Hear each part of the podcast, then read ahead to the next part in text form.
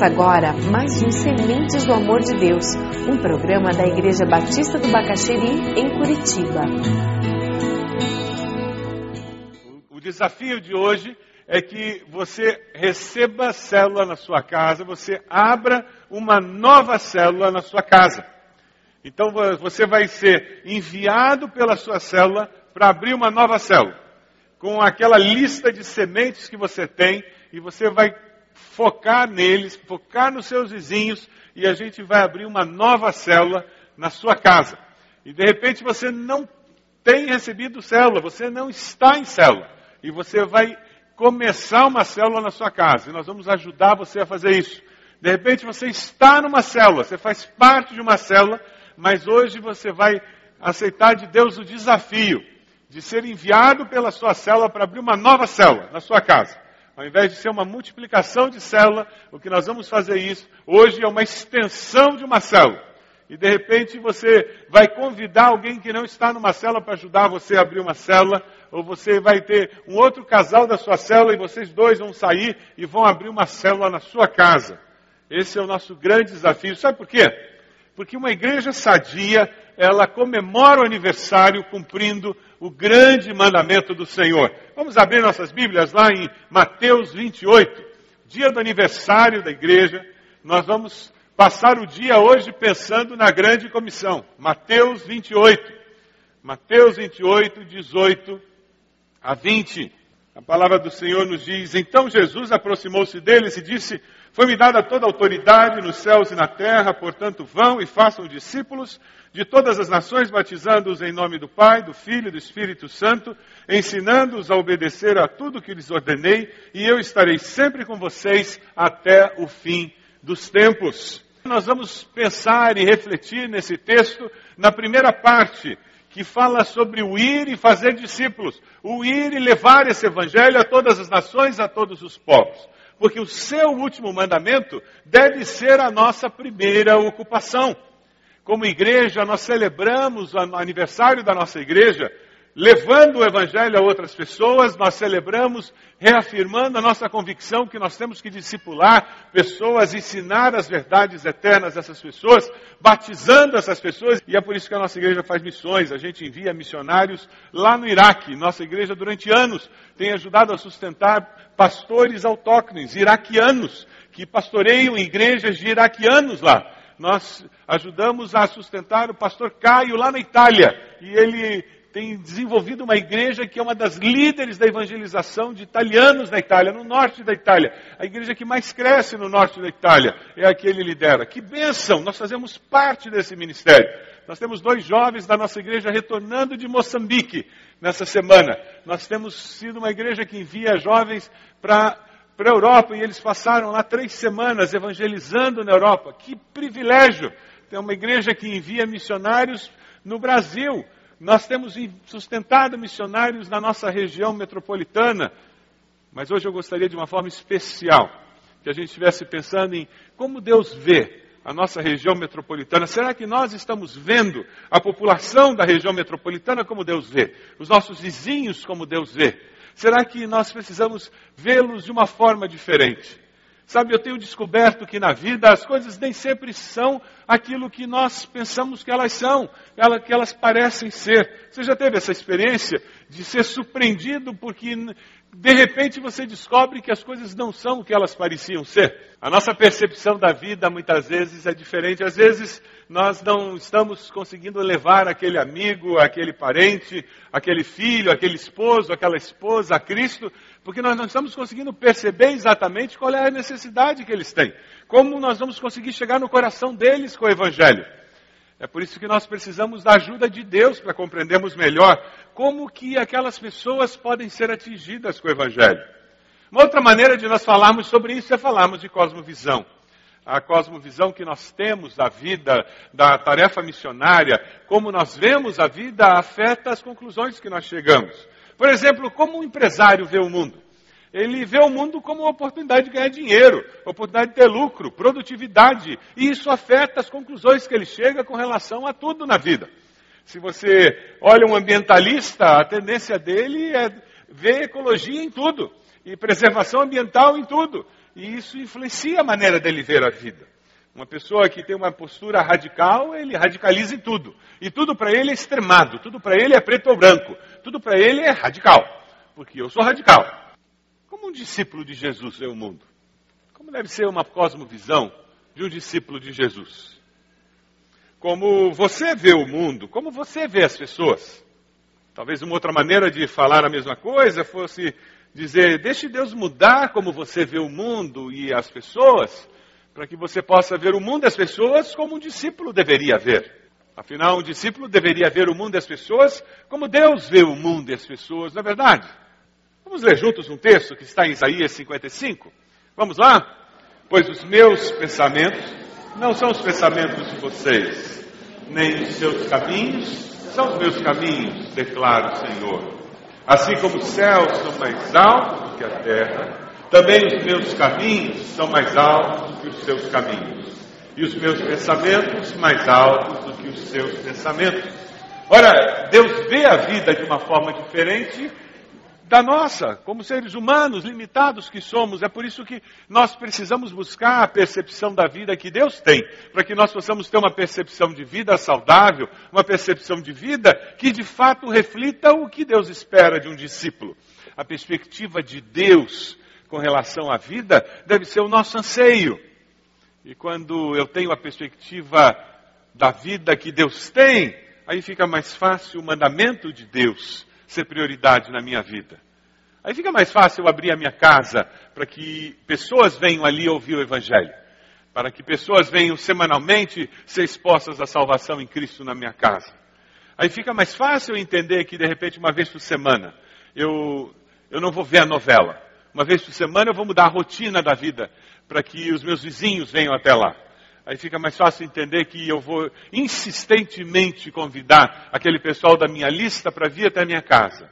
Porque eu intencionalmente, eu mudei a minha rotina de vida, porque eu intencionalmente, eu quero que aqueles parentes tenham a oportunidade de ser exposto à verdade do Evangelho, porque de fato eu acredito que não tem outro caminho para alguém conhecer a Deus. Você acredita nisso?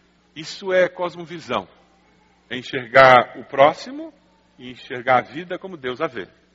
Isso é ver a vida da cadeira do sobrenatural. Francis Schaeffer, no livro, seu livro Espiritualidade Verdadeira, um livro que eu recomendo, tenho recomendado, se você não leu, por favor, leia esse livro, é muito bom.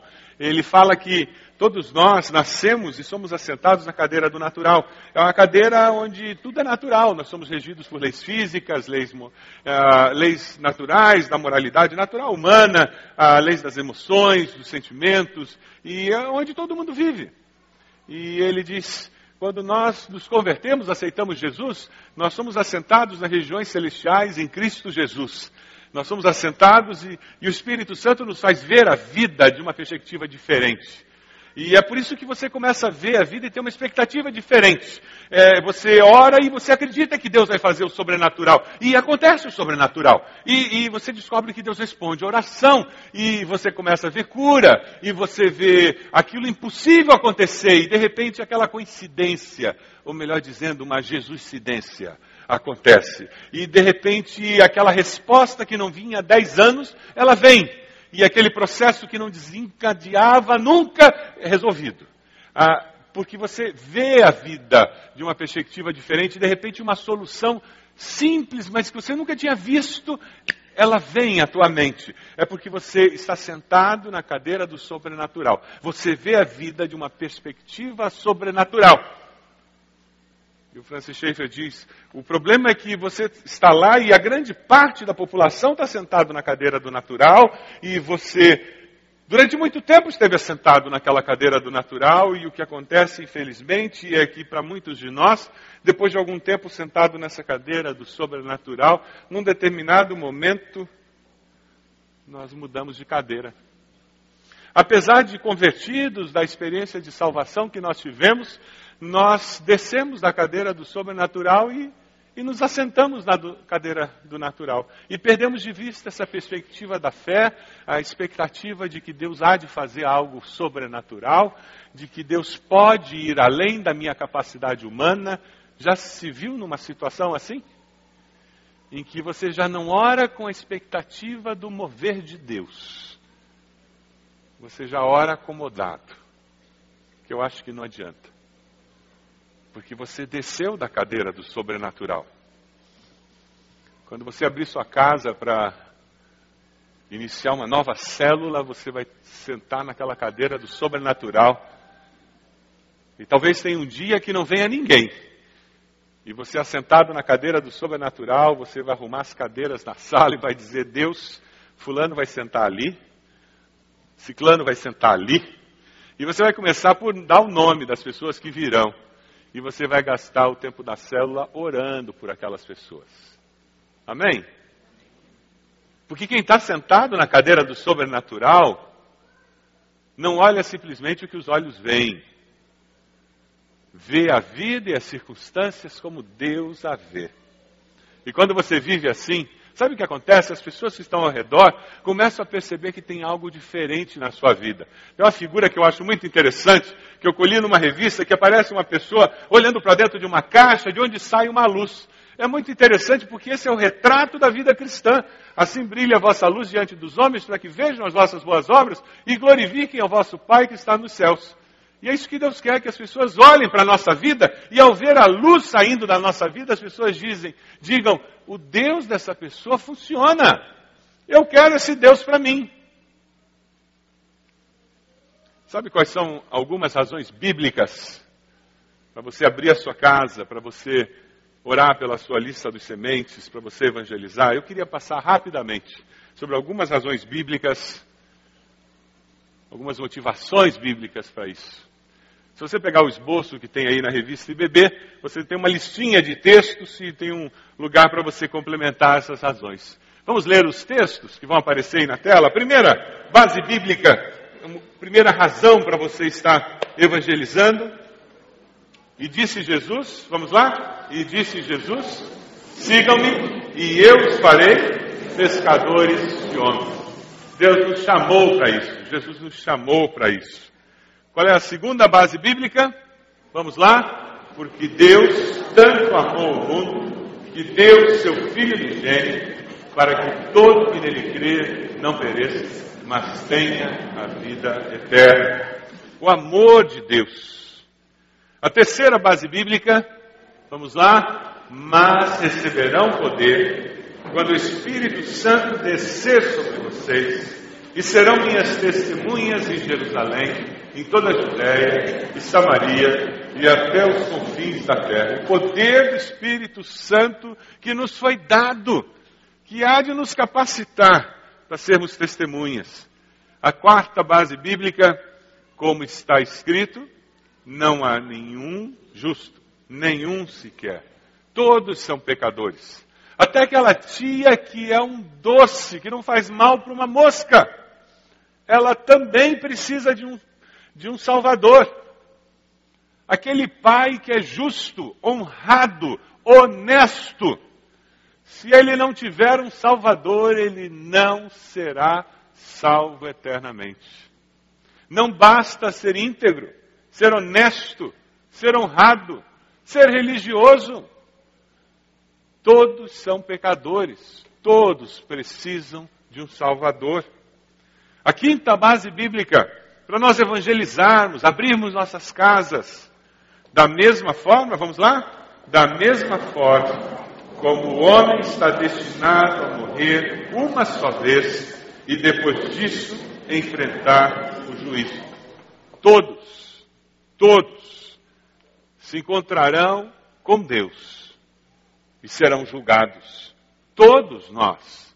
Não terá jeitinho, não terá pistolão ninguém vai ter fórum privilegiado no céu. Ninguém vai ter advogado melhor do que o outro. Todos, todos. É por isso que todos precisam de um Salvador. Essa é a grande motivação. Para nós abrirmos a nossa casa e quem sabe aquela pessoa que mora na nossa casa e que ainda não tem essa salvação, quem sabe não no primeiro dia, quem sabe não no segundo, mas quem sabe no terceiro encontro, ele vem. Eu me lembro um tempo que nós tínhamos uma célula que se encontrava na casa de um senhor que não era crente. Ele não vinha para a reunião da célula, ele só vinha na hora do lanche. Mas sabe o que era curioso? Na hora do lanche, eu fazia questão de conversar com ele. Ele sabia todo o assunto da célula. As paredes do apartamento eram transparentes, eram simplesmente paredes que se ouvia tudo. Ele ficava na sala do lado, no, quarto do lado, onde tinha a televisão. Nós não ouvíamos a televisão, mas ele sabia todo o assunto que tinha sido discutido. Base bíblica. Sexta. Vamos lá? Não me envergonhe do Evangelho, porque é o poder de Deus para a salvação de todo aquele que crê, primeiro do judeu, depois do grego. O Evangelho é o poder para a salvação. Sétima, portanto, vão e façam discípulos de todas as nações, batizando-os em nome do Pai, do Filho e do Espírito Santo, ensinando-os a obedecer a tudo que lhes ordenei, e eu estarei sempre com vocês até o fim dos tempos. É uma ordem de Jesus. E oitavo, pois o amor de Cristo nos constrange. O amor de Cristo nos constrange. É por causa do amor incondicional demonstrado na cruz que nós evangelizamos, que nós compartilhamos. Uma igreja viva em que a grande comissão é vivida. É isso que você quer para a sua igreja? Você quer fazer parte de uma igreja assim? Esse é o nosso desafio no aniversário da igreja. Você aceita o desafio de abrir sua casa para obedecer ao ID de Jesus?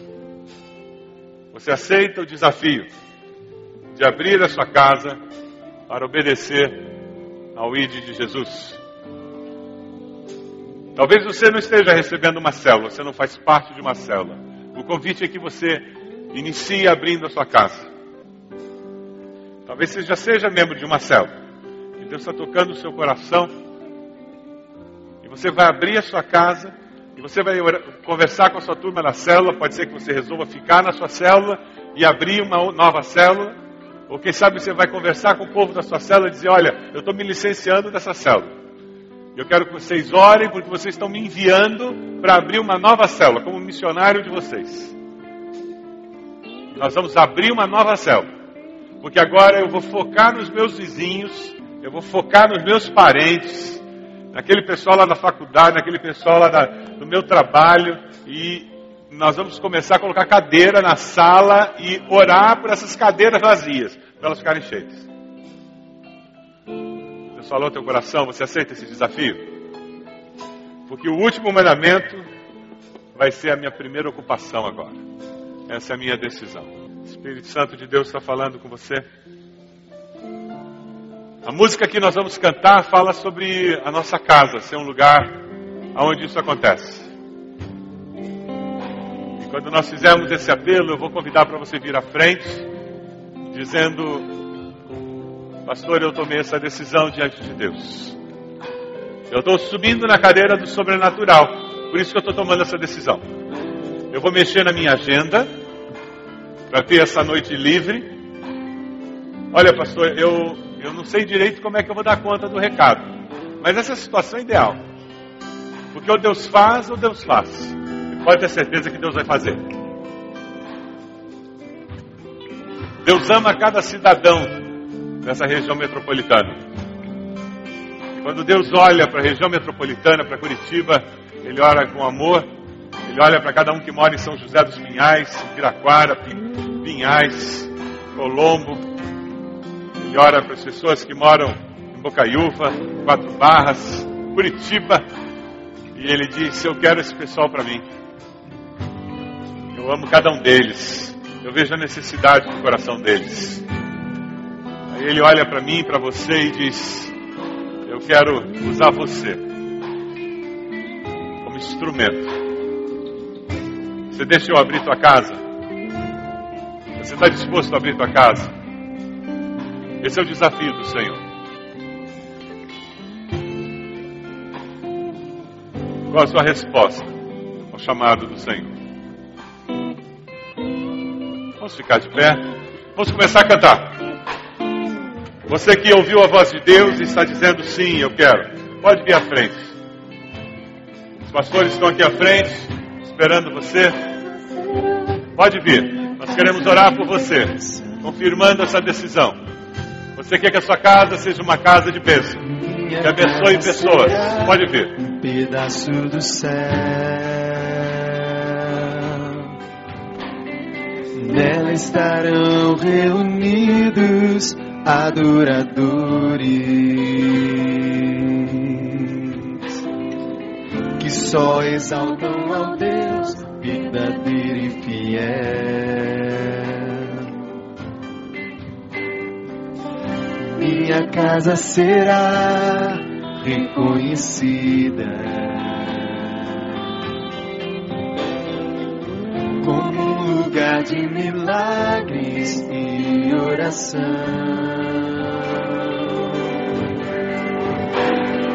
Onde Jesus tem prazer em ficar, onde o Espírito Santo habita, onde a prosperidade, amor e vida.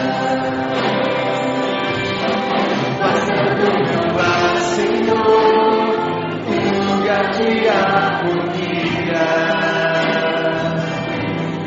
Passa do meu coração, tua casa todo dia.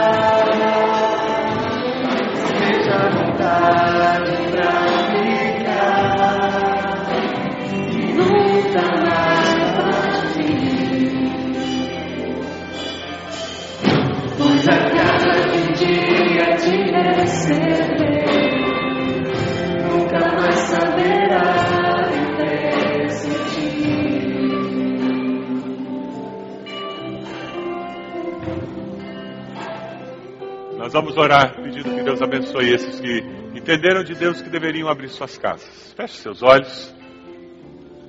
Mas antes de orar por eles, eu queria que você estivesse orando pela sua casa.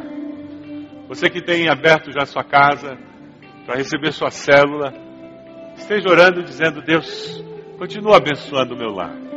Que seja um lugar de bênção. Que as pessoas, quando chegarem ali, elas se sintam abençoadas. Ore pelo seu lar. Ore pelos que moram no seu lar. Você conhece alguma necessidade específica da sua casa? Coloque essa necessidade específica diante do Senhor. Alguém mora debaixo do seu teto que não confessa Jesus como Salvador ou que esfriou na fé? Coloque essa pessoa diante do Senhor.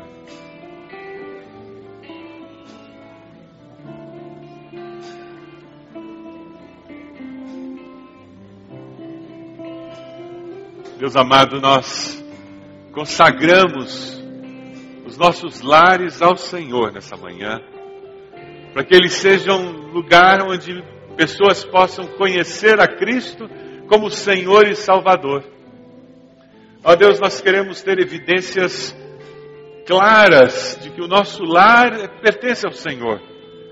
Evidências como Bíblias expostas, como quadros, como enfeites, Queremos que pessoas, ao chegar fisicamente, elas identifiquem que pessoas que moram ali amam ao Senhor Jesus. Mas, Deus, nós queremos mais do que isso. Nós queremos que evidências intangíveis sejam percebidas pelas pessoas. Que haja um ambiente de respeito e amor. Que seja claramente percebido por qualquer pessoa que entrar pela porta que o Senhor Jesus reina ali. Ó Deus, que os nossos pecados, as nossas falhas não prevaleçam, mas pelo contrário, que elas sejam derrotadas diariamente pelo poder do Teu Espírito agindo em nós. Que haja humildade para reconhecer o erro e confessar, pedir perdão, e que isso seja evidência da presença do Senhor nos nossos lares e que isso leve pessoas a confessarem Jesus.